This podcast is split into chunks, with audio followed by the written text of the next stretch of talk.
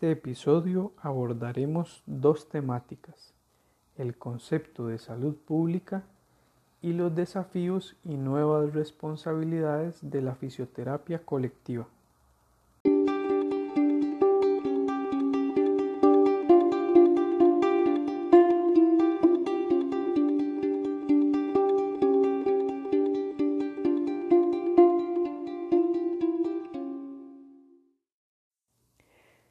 Desarrollaremos la primera lectura que se titula Concepto actual de salud pública a cargo de Vicente Navarro López. Antes de profundizar, vamos a conocer un poco a su autor. Vicente Navarro López es un médico, sociólogo y politólogo español. Navarro obtuvo su licenciatura en medicina y cirugía en la Universidad de Barcelona Posteriormente estudió economía política en Suecia. Además, continuó sus estudios en el Reino Unido, específicamente en políticas públicas y sociales, y finalmente obtuvo su doctorado en políticas públicas y sociales en Estados Unidos en 1967. Cabe destacar que el profesor Navarro ha sido asesor de la Organización de las Naciones Unidas, de la Organización Mundial de la Salud y también de muchos gobiernos alrededor del mundo. Su pensamiento económico lo podemos situar fundamentalmente dentro del marxismo occidental y el socialismo democrático. Diríamos, por lo tanto, que su ideología se basa en un replanteamiento de la economía marxista siendo eso sí muy crítico del capitalismo liberal y de la socialdemocracia keynesiana.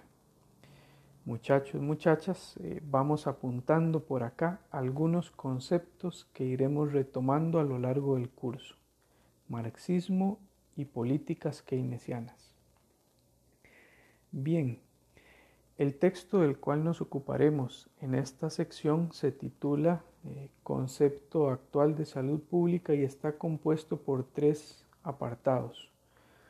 Uno de ellos, el primero más introductorio, luego eh, sobre la redefinición o la constante redefinición de lo que es salud pública y el último que tiene que ver con funciones y responsabilidades del sector de salud pública. En la introducción el autor empieza señalando de partida una dificultad. Al reconocer que la interrogante ¿qué es salud pública? no es tan fácil de responder.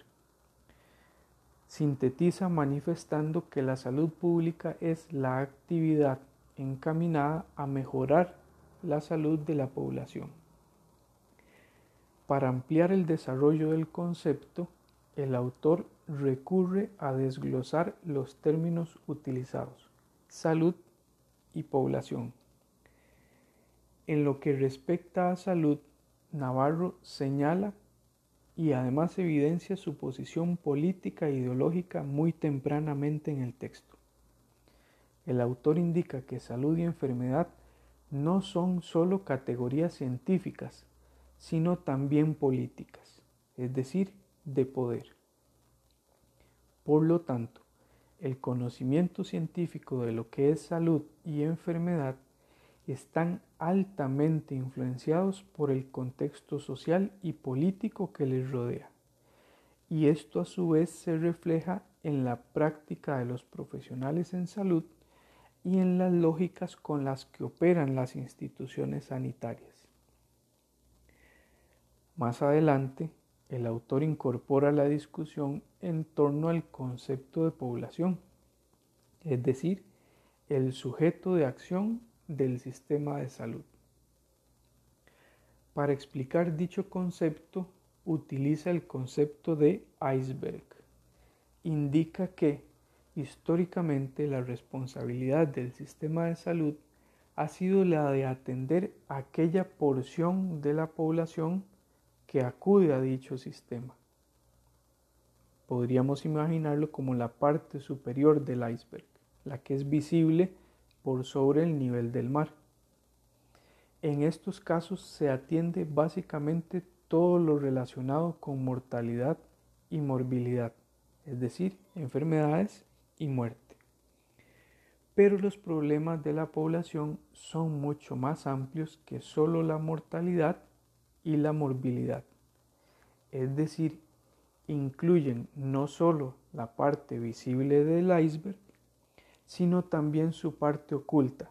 Imaginemos la que estaría debajo del nivel del mar. Y esta parte se refiere a aquellos que no acuden al sistema, así como aquellos que, aun estando sanos, son vulnerables a la enfermedad y cuya vulnerabilidad podría eliminarse o reducirse con la intervención del sistema de salud. El sujeto de intervención del sistema de salud es por lo tanto todo el iceberg, toda la población y no solo la parte visible. Con respecto al segundo apartado de la lectura, relacionado con esta continua redefinición de lo que es salud pública, nos interesa destacar el impacto de la evolución histórica del concepto, así como los cambios acontecidos en el contexto sociopolítico de algunas partes del mundo durante las décadas de 1950 y 1960. En este sentido, el sistema de salud pasó de responsabilizarse solo por aquellos que acudían a responsabilizarse también por aquellos que no lo hacían, es decir, toda la población, como lo dijimos anteriormente. Y también se cambió la acción curativa por la acción preventiva, integrando también en su análisis lo social y lo clínico.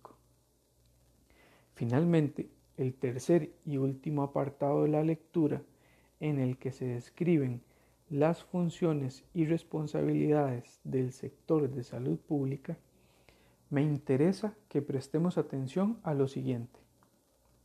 Lo que hacemos o debiéramos hacer en los servicios de salud es incidir para que los procesos de salud e enfermedad sean abordados según su necesidad ya sea a través de una intervención preventiva primaria, secundaria o terciaria. Se entiende por intervención preventiva primaria aquella que acontece antes de que la enfermedad aparezca. Secundaria aquella que procura frenar la enfermedad en sus momentos iniciales. Y terciaria aquella que se produce cuando ya el individuo está enfermo y se interviene para reducir el daño o para curarlo, para rehabilitarlo y atender sus necesidades de reintegración al entorno del cual procede. Ya hacia el final del texto, el autor menciona un asunto importante. La intervención preventiva es la intervención más importante para la mejora de la salud de la población y exige una relación clara entre cambios sociales, políticos, económicos y de salud. Por lo tanto, este conocimiento y la atención a estas relaciones para mejorar la salud de la población constituyen el elemento más importante de la salud pública.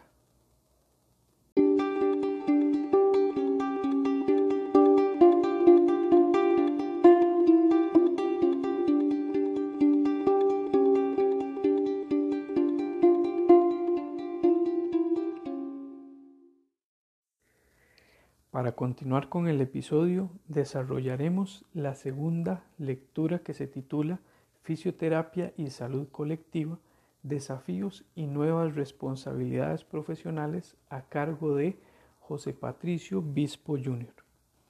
Conozcamos primero un poco a Bispo Jr. Bispo es profesor adjunto de la Universidad Federal de Bahía y del Instituto de Salud Multidisciplinario y profesor permanente del Máster en Salud Colectiva de las instituciones anteriores. Posee un doctorado en salud pública por la Escuela Nacional de Salud Pública y un máster en salud pública por la Universidad Estatal de Ceará. Es graduado en fisioterapia en la Universidad Estatal del Suroeste de Bahía. Además tiene amplia experiencia en el área de salud pública, principalmente en temas tales como políticas de salud, participación social en salud, vigilancia de la salud y fisioterapia en salud pública. Dicho esto, vamos a proceder con algunos elementos centrales de la lectura. El primero de los elementos es que eh, desde su origen la fisioterapia ha tenido un carácter esencialmente curativo y rehabilitador. Y el quehacer fisioterapéutico se lleva a cabo en un sistema de salud, que debe además reconocerse como un campo de disputa, donde se enfrentan actores con intereses y matices ideológicos de muy diversa índole. De nuevo retomemos esta idea central de que la fisioterapia, debido a su propia concepción y su participación en un modelo de atención curativo, se utilizó casi exclusivamente para controlar el daño de ciertas enfermedades. Recordemos que en muchos contextos estuvo asociado a epidemias, por ejemplo, de polio, como sucedió en el caso de Costa Rica.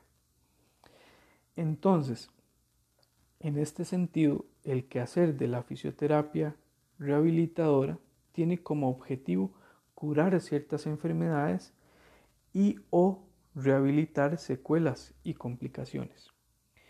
Además, pensemos en que su objeto de estudio es básicamente el sujeto individualizado, cuando no son solo sus partes o sus órganos aislados del cuerpo los que tendemos a tratar durante algún proceso de atención. Esta situación de sujeto individualizado impone una gran carga de enfermedades y secuelas en la población, que en muchos casos podrían evitarse, ya que el conocimiento fisioterapéutico también puede contribuir a la prevención de enfermedades y secuelas cuando se utiliza en otros niveles de atención.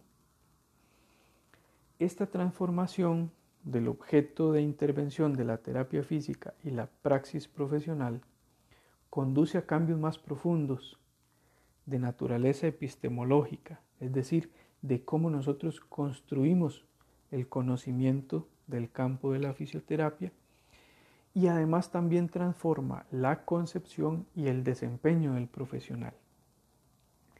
Ante estos desafíos y necesidades, la propuesta que plantea Bispo Jr. sobre el modelo de fisioterapia colectiva surge como base para reorientar el enfoque de atención y la práctica profesional del fisioterapeuta. La fisioterapia colectiva, por lo tanto, abarca y expande la fisioterapia de rehabilitación, la que conocemos habitualmente, permitiendo el desarrollo de la fisioterapia tanto en el control de daños como en el control de riesgos. De nuevo, vamos a repetir esta idea. La fisioterapia colectiva abarca y expande la fisioterapia de rehabilitación. El autor además hace énfasis en que la fisioterapia colectiva permite y fomenta la acción también en el control de riesgos, es decir, en el control de factores que pueden contribuir potencialmente al desarrollo de la enfermedad. Aquí radica la diferencia crucial entre los objetos de intervención de los dos modelos de desempeño profesional. Esa diferencia crucial la da el momento de la intervención. Prestemos atención a esto. Mientras en el control de daños la intervención ocurre cuando la enfermedad ya está instalada y a menudo en un estado avanzado, en el control de riesgos la intervención ocurre antes de que ocurra la enfermedad, es decir, antes del inicio de secuelas y complicaciones limitantes del movimiento humano. Otra diferencia importante es la siguiente. En el control de daños, la acción se dirige al individuo enfermo. Por su parte, en el control de riesgos, la acción se dirige a grupos de población enfermos y no enfermos, pero con un riesgo potencial de enfermarse.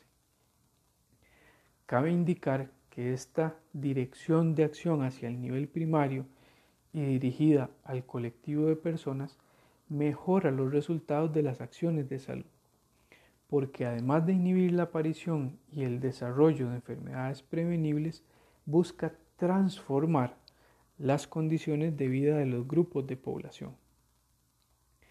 No se debe dejar de tener en mente el hecho de que los riesgos a los que está expuesta la población pueden ser de carácter conductual, educativo, social, económico, biológico, físico-químico, entre muchos otros posibles más.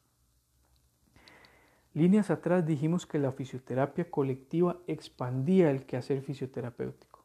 ¿Lo recuerdan? Para la identificación de estos riesgos se imponen dos necesidades al profesional en terapia física. La primera de ellas es contar con habilidades, conocimientos y actitudes para actuar en un equipo multi e interdisciplinario. Y la segunda es tener capacidad para utilizar el conocimiento de otras áreas como por ejemplo la epidemiología, la geografía, distintos campos de las ciencias sociales. Por lo tanto, la acción debe realizarse preferiblemente a nivel colectivo, con la participación de diversos profesionales y por supuesto con la participación activa de la población. Las acciones además deben articularse con diferentes sectores de la sociedad y los gobiernos, esforzándose por revertir los determinantes y las condiciones sociales de la salud. Recordemos entonces lo siguiente. El fisioterapeuta tiene una formación curativa, rehabilitadora, biologista y se basa en principios que la condicionan para que sus prácticas profesionales sean básicamente de fisioterapia y rehabilitación y no se piense tanto en esta lógica de una fisioterapia colectiva. En este sentido, el cambio en la formación profesional, con el reemplazo gradual del énfasis curativo rehabilitador hacia una lógica promocional preventiva, se presenta como una condición indispensable para la implementación de un nuevo modelo de desempeño fisioterapéutico. De esta forma, la capacitación debe incluir y valorar el conocimiento inherente a la salud pública, los sistemas de salud y las ciencias sociales. Entonces, mis estimados y estimadas fisioterapeutas en proceso, ¿les parece que nuestro plan de estudios en la Universidad de Costa Rica contempla lo mencionado por Bispo Jr. en relación con la fisioterapia colectiva. Les dejo algunas pistas por acá. En varios de los semestres encontrarán evidencias al respecto, que por cierto existen desde el 2001, cuando se creó la carrera a nivel de licenciatura.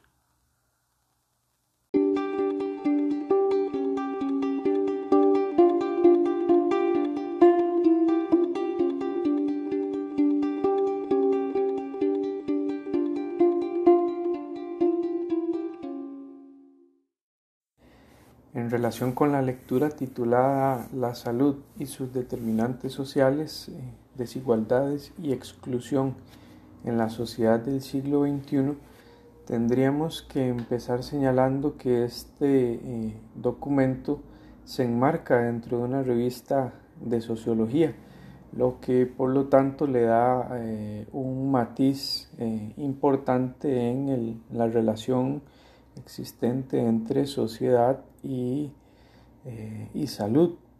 Es un documento eh, en donde la mayoría de sus autores eh, pertenecen a la Universidad de Jaén y el elemento central de la lectura tiene que ver con una reflexión acerca del proceso de evolución del concepto de salud a lo largo del siglo XX, más o menos hasta la actualidad, siendo un proceso eh, caracterizado por el conocimiento científico relacionado con determinantes sociales, tratando de trasladar el foco de atención desde lo personal, lo subjetivo, eh, a lo comunitario y lo social. ¿Por qué este interés? Porque bueno, ahí es donde residen precisamente los determinantes de las desigualdades en salud y exclusión. Los autores destacan un asunto interesante al mencionar que la sociedad del siglo XXI se encuentra salutizada, por decirlo de alguna forma. Eh, esto asociándolo a la salud como un derecho, un valor, una aspiración. Eh, sin embargo, eh, podríamos pensar que hay una, una, de las figuras que quizá mejor representa esta, esta salutización que tiene que ver con los hospitales. Los hospitales existían desde hacía mucho tiempo eh, atrás como los nosocomios mm, principalmente asociados a un interés por aislar a la población y este aislamiento eh, también estaba atravesado de elementos como la, la, beneficencia, la caridad y esta es la razón también por la cual muchos de los hospitales estaban asociados eh, a juntas de caridad. Eh, esta es una de las razones por las cuales eh, también ciertos artistas han retomado esta idea de, los hospitales como un centro que atiende a, una persona que en una condición de en un momento de su vida sufre una condición súbita y se ve abandonado a su, a su suerte. Mucho tiempo atrás, específicamente en el mundo griego, ya Higía simbolizaba la creencia de que los hombres podrían mantenerse sanos si vivían de acuerdo con el razón y el culto de la virtud. Detengámonos acá un momento. Eh, en la mitología griega, Higía era la diosa de la curación, la limpieza y la sanidad. Entonces, no es casualidad que esta palabra eh, higiene provenga precisamente de esta, de esta figura de la mitología griega. Eh, obviamente en el contexto actual que, nos encontramos también vean cómo esta corriente del higienismo sigue estando presente, sigue estando presente hasta la fecha eh, y además ha sido incorporada dentro de la cotidianidad de las personas de, formas muy diversas. a inicios del siglo en Costa Rica, por ejemplo, existía un texto eh, que se llamaba eh, el catecismo higiénico, ¿verdad? Entonces, para que ustedes vean las relaciones entre elementos culturales y elementos religiosos, por ejemplo. También cómo eso se ha interiorizado en, eh, en los procesos culturales y, por ejemplo, cualquiera de nosotros podría completar la canción de los pollitos con mucha, con mucha facilidad. Mucho después, durante la revolución industrial, también se empiezan a evidenciar asociaciones entre la situación de salud de la población y determinadas condiciones de vida. Por ejemplo, todos los cambios sociodemográficos que acompañaron a la revolución tuvieron un gran impacto en la salud de la población eh, generando eh, mayor presencia de ciertas enfermedades, desnutrición infantil, alcoholismo, abandono de niños, eh, y todo esto también estaba relacionado, por ejemplo, con el éxodo del campo a la ciudad y los graves problemas de hacinamiento, empobrecimiento y marginación a las que llevaban las malas condiciones de trabajo y de vida. Esto es lo que eh, posteriormente o después empieza a desarrollar con, mucha más influencia marxista eh, en la discusión sobre la cuestión social. Entonces igual vamos a recuperar luego ese concepto, pero tiene que ver un poco con la cuestión social.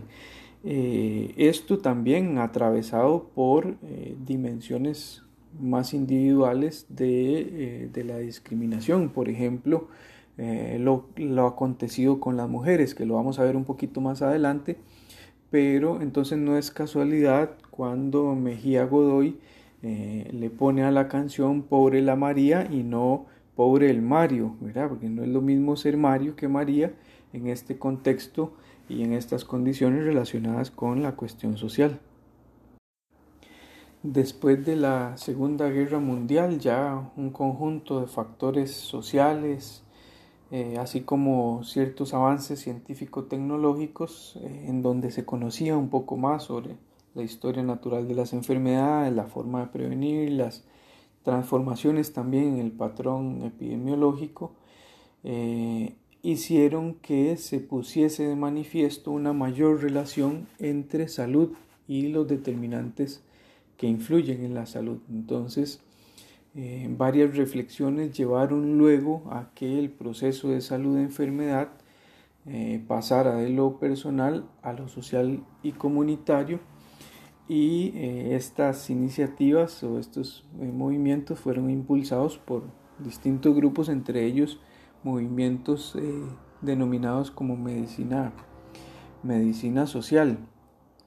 Entonces, en este cambio del foco de interés de la enfermedad eh, y lo biológico a lo social, eh, uno de los hitos que aparece en la historia de salud pública es el informe de la LONDE, eh, en el que los resultados ponen de manifiesto un enfoque multicausal del proceso de salud-enfermedad a través de una interrelación compleja de cuatro grandes determinantes. Determinante número uno, la biología humana. Determinante número dos, el medio ambiente. Determinante número tres, los estilos de vida que después fueron discutidos por otros autores. Eh, y un cuarto elemento que tenía que ver con el sistema de, de atención sanitaria. ¿Por qué este documento de la LONDE es importante? porque colocaba el hecho de que eh, el estado de la salud de una población estaba determinado por una serie de elementos que interactuaban entre sí. Eh, por ejemplo, estos factores se clasificaban en, eh, en la organización general de un país, la política, la sociedad, los servicios, justicia, paz, otro elemento eran los determinantes demográficos, es decir, cómo estaba compuesta la población, cómo se distribuían los grupos de edad. Eh, otro elemento que tenía que ver con determinantes biológicos y genéticos.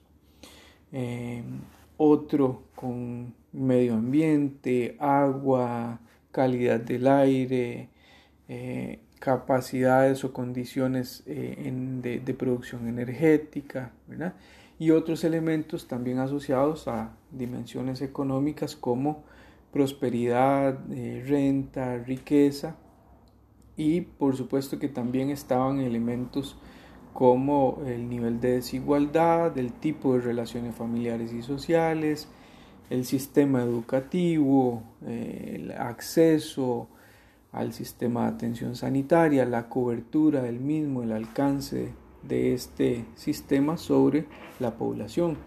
Entonces, como observamos este eh, documento eh, elaborado, marcaba un hito importante y eh, esto también posteriormente fue trabajado por autores latinoamericanos, también por ejemplo Pedro Luis Castellanos, en donde definía también eh, condiciones de vida como determinantes de la salud a partir de dimensiones predominantemente biológicas, eh, dimensión predominantemente económica, eh, dimensión predominantemente de, de conciencia y conducta y, este, y también una dimensión puramente biológica. Entonces veamos que habían en este proceso de construcción teórica distintas iniciativas o distintos procesos reflexivos que nos llevaban a este tipo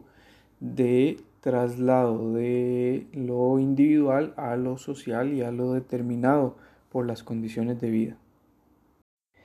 Y bueno, ¿y por qué esta preocupación también por la reflexión sobre los determinantes de la salud eh, eran importantes? Bueno, precisamente porque también eh, planteaban la posibilidad de discutir las causas de las desigualdades.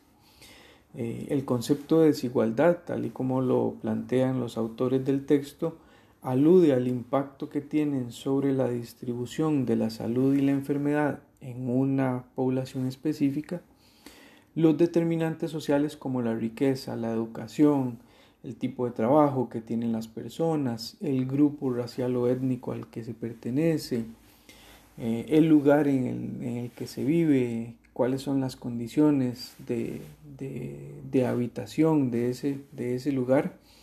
Eh, y por lo tanto, entonces este concepto de desigualdad debe verse como, eh, como aquellas diferencias que son innecesarias, evitables e injustas. Por lo tanto, es un concepto que incluye también una dimensión moral y ética. Entonces, este, es, por eso que es importante entender que eh, estas interacciones entre causas y efectos en los determinantes de la salud interactúan de forma compleja y tienen como resultado las, eh, el impacto en los procesos de salud o enfermedad de las, eh, de las distintas poblaciones. En relación con las desigualdades es importante ubicar un, concepto acá eh, que se conoce como gradiente, gradiente social de la salud. ¿Qué significa esto? Que el grupo y la categorización social, es decir, el estatus social, los ingresos económicos, el nivel educativo, la ocupación, el lugar de residencia, están relacionados con los indicadores clásicos de salud, esperanza de vida, capacidad funcional, accidentes, morbilidad y mortalidad, por ejemplo. Entonces, eh, una forma en la que yo lo, suelo plantear como recordatorio o como, técnica de memoria de este gradiente social es tener en cuenta este asunto de que eh, siempre es al perro flaco al que se le pegan las pulgas, es decir, aquella población que está, que tiene condiciones más desfavorables de vida, son eh, aquellas eh, que presentarán procesos de salud, enfermedad más complejos y además también que van a tener menos acceso a las condiciones eh, de salud. Entonces vean que por eso este asunto de que al perro flaco se le pegan las pulgas tiene que ver con esa, con esa desventaja y además desventajas de vida, entendámoslo así, y además como un menor acceso a los servicios sanitarios, a una cobertura de una pensión, a un sistema educativo, ¿verdad? Entonces es esta combinación de elementos. Y en estos procesos de desigualdad es importante que ubiquemos eh, dos aspectos importantes, uno de género y otro de discapacidad. En relación con el de género hay que destacar que eh, existen determinantes que afectan a la salud de las mujeres eh, de forma más importante como lo son los determinantes eh, psicosociales y socioeconómicos. por ejemplo, es una paradoja que aunque las mujeres vivan más, su estado de salud suele ser peor y presentan una mayor morbilidad que los hombres tienen además una prevalencia más alta de enfermedades crónicas y una percepción más negativa sobre su, eh, sobre su nivel de vida. Eh, este análisis de género eh, permite identificar de qué manera los roles sociales que son atribuidos a hombres y mujeres y el papel que éstas desempeñan en la sociedad influyen en los procesos de salud y enfermedad de las mujeres los roles construidos culturalmente y atribuidos de manera diferenciada a ambos sexos, eh, que sustentan además relaciones de poder eh, en los sistemas patriarcales, explican las diferencias y las desigualdades sociales eh, que se expresan en acceso desigual, en, en unas condiciones diferenciadas de acceso a los recursos, eh, incluso en la capacidad para tomar decisiones eh, que compromete la, autonomía de las mujeres. Entonces aquí algunos aportes de la, eh, de la epistemología feminista plantean que la salud y enfermedad como proceso biológico comprende también la expresión de conflictos por la posición social debido a ser mujer o ser hombre. Los roles de cada sexo y así como la identidad sexual eh, establecen relaciones de subordinación y, eh, y esto tiene un impacto. Recuerdan cuando en la canción anterior decíamos que no es lo mismo ser eh, la pobre María que el pobre Mario, ¿verdad? A esto, a esto nos referíamos, nos referíamos un poco.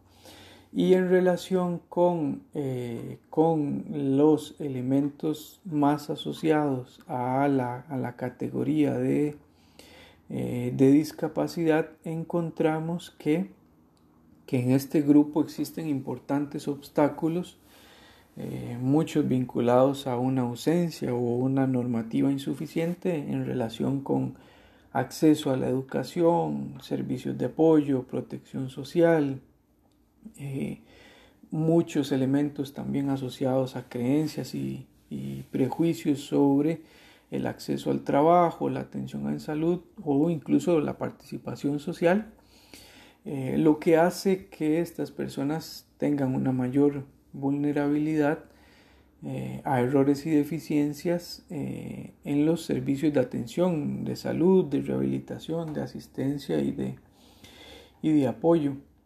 Entonces, eh, también ubiquemos aquí las categorías que venimos trabajando anteriormente, ¿verdad?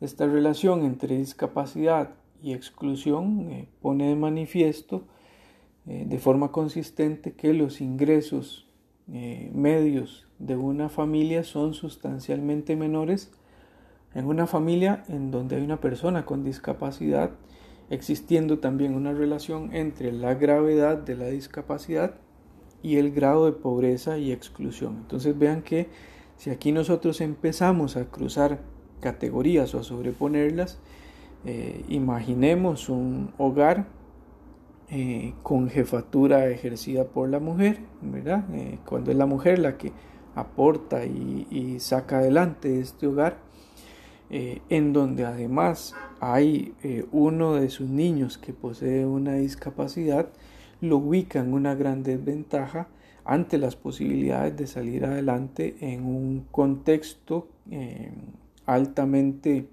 restrictivo de las posibilidades de desarrollo de estas personas. Entonces, pensemos que, esta, que el impacto sobre los procesos de salud de enfermedad eh, cuando se cruzan estas categorías de desigualdad, se vuelven todavía más complejos, ¿verdad? Entonces, a manera de síntesis, veamos que eh, este esfuerzo por reconocer la evolución del, concepto de los procesos de salud y enfermedad eh, y su interés de trasladarlo a una comprensión más multidimensional de la salud eh, permite que nosotros ubiquemos y problematicemos los factores que explican estas desigualdades en salud, eh, incluyendo factores sociales y que explican el origen de las desigualdades o del gradiente social de la salud que veíamos antes. ¿verdad? Eh, es importante que ubiquemos entonces que en esta discusión sobre los procesos de salud y enfermedad, no hay una exclusividad de aspectos biológicos, ni económicos, ni de conciencia y conducta, ni ambientales, eh, sino que hay una interacción eh, constante, eh, diferenciada, que impacta de formas distintas los procesos de salud de enfermedad, que se expresa de forma distinta en los procesos de salud de enfermedad y que para poder comprenderlos apropiadamente es necesario que lo veamos en esta amplitud eh, de complejidad. En el episodio de hoy estaremos trabajando con la lectura que se titula Sistemas de Salud, un marco conceptual elaborado por Lucrecia Hernández Mac. Em, para ubicar un poco el, documento quizá tendríamos que situarnos en el contexto centroamericano y en el interés de Guatemala por perfilar la orientación que, debería tener su, sistema de salud y para ello entonces reconstruye un marco conceptual. Iniciaremos en esta ocasión retomando algunos de los conceptos eh, generales que vimos en la clase anterior y tendríamos eh, que tener conciencia de que este documento está elaborado como una aproximación inicial a todo lo que tiene que ver con los elementos conceptuales de los sistemas de salud. Entonces tiene una parte importante de revisión bibliográfica y de reflexiones sobre los conceptos de salud también los conceptos centrales de lo que corresponde a un sistema de salud, sus objetivos, estructura, funciones y clasificación de los mismos. Entonces, este documento debemos eh, verlo en todo este sentido integral. La primera sección del documento eh, tiene que ver con los conceptos de salud y enfermedad eh, que se encuentran subyacentes a los sistemas de salud. No nos vamos a detener demasiado en esta parte de los conceptos de salud y enfermedad porque además han sido objeto y discusión en lecturas anteriores.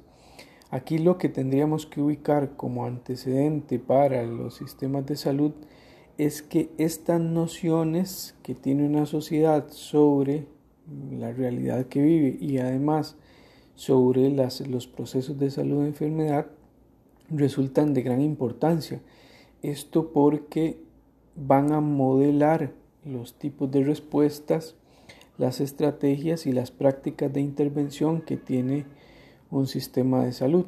Eh, es decir, que las acciones sobre la salud o enfermedad dependen mucho de la forma en la que se comprende y se explica esta.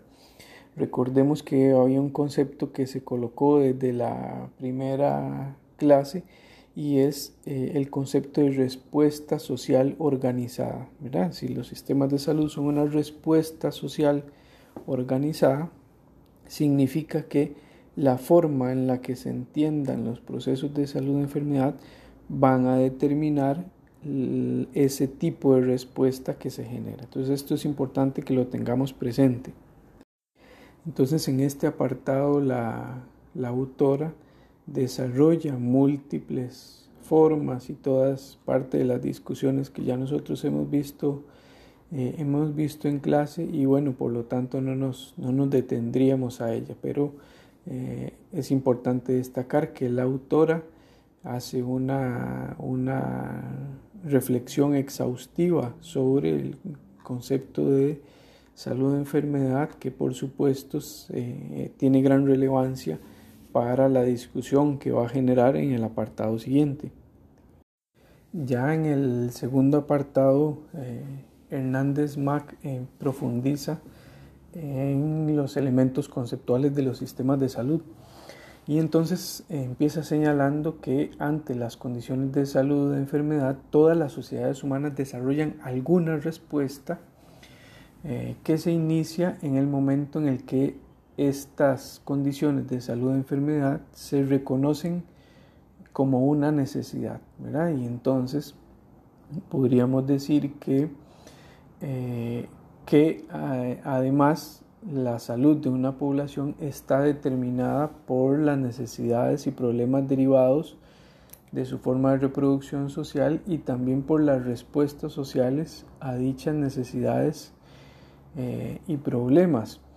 Recordemos un concepto que hemos trabajado en otros momentos y que tiene que ver con que eh, los sistemas de salud reflejan los elementos culturales, políticos, económicos, sociales de un contexto. Entonces, esto no va a escapar, eh, la forma en la que se conceptualizan los sistemas de salud no va a escapar a toda esta realidad y por eso es que la autora inicia planteando, eh, planteando estos elementos. Entonces, en, el interés por reducir la magnitud o el impacto de estas, eh, de estas condiciones sobre el perfil de salud, se desarrollan acciones de salud eh, y de bienestar. Entonces volvemos a ubicar este concepto de respuesta social organizada que la autora lo define como como que esta respuesta encuentra su vehículo principal en los sistemas de salud, eh, siendo necesario señalar que históricamente gran parte de la respuesta social de la salud ha estado eh, relacionada íntimamente al hogar. Posteriormente esta, eh, esta respuesta sale un poco del hogar y entonces empieza a dar la participación de diferentes actores, eh, entre ellos instituciones, la población, y finalmente esta respuesta social se va configurando progresivamente en un sistema de salud dinámico y cambiante dentro del contexto histórico y social. El primero de los elementos tiene que ver con los objetivos de los sistemas de salud. En, esta, en este planteamiento, la Organización Mundial de la Salud ha definido tres objetivos fundamentales que persiguen los sistemas de salud. Eh, el primero de ellos, mejorar la salud de la población a la que sirven. Eh, segundo, responder a las expectativas de las personas, de las personas.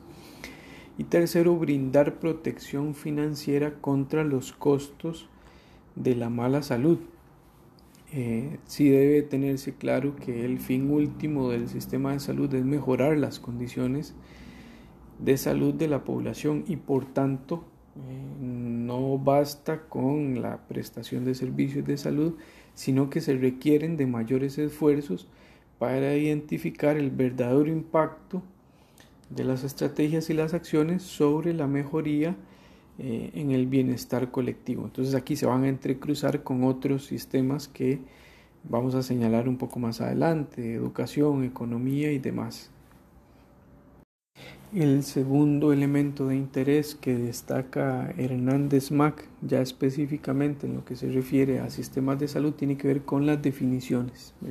Entonces, cuando nos preguntamos sobre qué es un sistema de salud, eh, tendríamos que entenderlo como una respuesta de una sociedad que ante su contexto social y condiciones de salud muy particulares, recordemos esto, muy particulares a su realidad, construye estructuras heterogéneas, dinámicas y cambiantes y en cuyas interrelaciones eh, hay una resultante en la organización y asignación de funciones y recursos. Además, en la generación de conocimientos, conceptos, instrumentos, acciones y prácticas que tienen como propósito promover, mantener o restablecer la salud. De nuevo retomemos aquí el concepto de respuesta social, respuesta social organizada. Entonces, eh, la forma en la que se conciben los sistemas de salud dentro de un contexto, eh, tenemos que tener claro que no surgen de manera espontánea.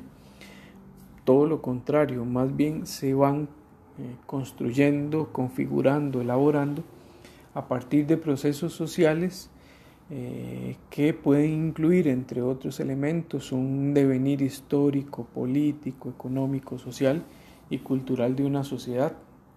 También esto que habíamos señalado antes, sobre el concepto de enfermedad, así como otros valores y concepciones subyacentes, ya sea de forma explícita o implícita. Eh, también las condiciones de salud, los conocimientos y paradigmas científicos y los recursos económicos, tecnológicos y humanos con los que se cuentan. Entonces, veamos que el sistema de salud es un resultado de todos estos elementos que suelen construirse en un largo proceso, largo término, ¿verdad? De acumulación de instituciones eh, o de ausencia de instituciones, ¿verdad? Que también puede, que también puede suceder pero usualmente son procesos de largo, eh, de largo alcance, de larga duración. Por supuesto que en una concepción eh, más integradora y amplia de los sistemas de salud debe considerarse también, además del sector público, todo lo que implica eh, el sector privado, que puede también estar constituido a su vez por organizaciones no gubernamentales, por prácticas médicas privadas, eh, incluso otras formas de terapéutica sin, formación médica, todo lo que tiene que ver con el sector farmacéutico eh, y con eh, medicina tradicional incluida, ¿verdad? Entonces, pensemos en que estos sistemas de salud son, son abarcadores en la forma en la que tienen que comprenderse en la diversidad de instituciones, en la multiplicidad de actores operando eh, y, eh, y esto tenemos que tenerlo en cuenta para luego los momentos en los que se discute organización, financiamiento y demás, pero de momento tenemos que pensarlo en esta concepción ampliada de los sistemas de salud. El tercero de los elementos tiene que ver con la delimitación de un sistema de salud y la autora lo que plantea es que los análisis sobre los sistemas de salud necesitan una delimitación que contenga la finalidad y objetivos, la estructura y elementos que los componen y las relaciones que se dan entre estos y así permitir la clasificación y estudio de los sistemas de salud existentes. Entonces, esta delimitación de un sistema de salud se realiza al reconocer cuáles son las relaciones y estructuras que lo integran. Y en este sentido existen diversos enfoques, más o menos incluyentes, eh, con más o menos componentes y eh, estas delimitaciones tenemos que también tenerlas en cuenta para los momentos en los que se hacen análisis o estudios sobre sistemas de salud. El cuarto de los apartados tiene que ver con las funciones de los sistemas de salud. Entonces, lo que se señala es que independientemente de la estructura, el diseño o el desempeño de los sistemas de salud, van a existir unas funciones que son generales y que son ejercidas por los sistemas de salud. Eh, en el inciso A podríamos señalar la prestación de servicios, inciso B el financiamiento, inciso C generación de recursos y de rectoría. Tomando en consideración que cada uno de ellos es amplio por sí mismo, entonces vamos a irlos abordando de forma eh, paulatina y progresiva cada uno de ellos.